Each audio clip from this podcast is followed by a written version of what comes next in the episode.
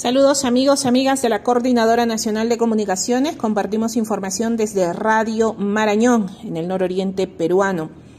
Desde el lunes 28 de febrero se mantiene bloqueada la vía de ingreso al oriente peruano, esta zona norte del oriente peruano, en la carretera Fernando Belaúnde Terry, precisamente el ingreso a la región Amazonas.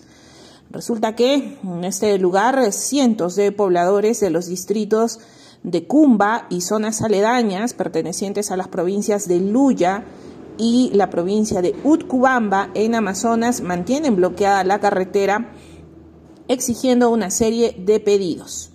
Entre ellos, que se declare el eje vial 1 de Amazonas de ruta temporal a ruta nacional definitiva. Exigen también una auditoría provías para la supervisión de la calzada y, y determinar si se han cumplido las penalidades en relación a la paralización de las labores que habría realizado el consorcio Abralajas, quien venía realizando obras en este eje vial. Se está solicitando también que se haga presente representantes del Ministerio de Transportes, de Provías, de la Defensoría del Pueblo y más autoridades a fin de garantizar un diálogo en el cual se garantice que se tomen acuerdos en favor de la población de todas estas zonas.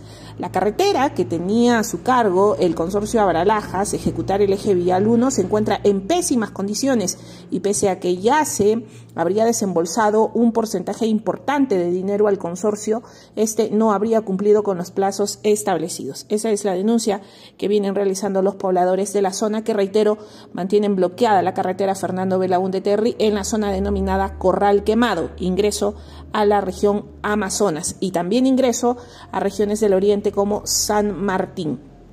Esta es la información que compartimos desde Radio Marañón.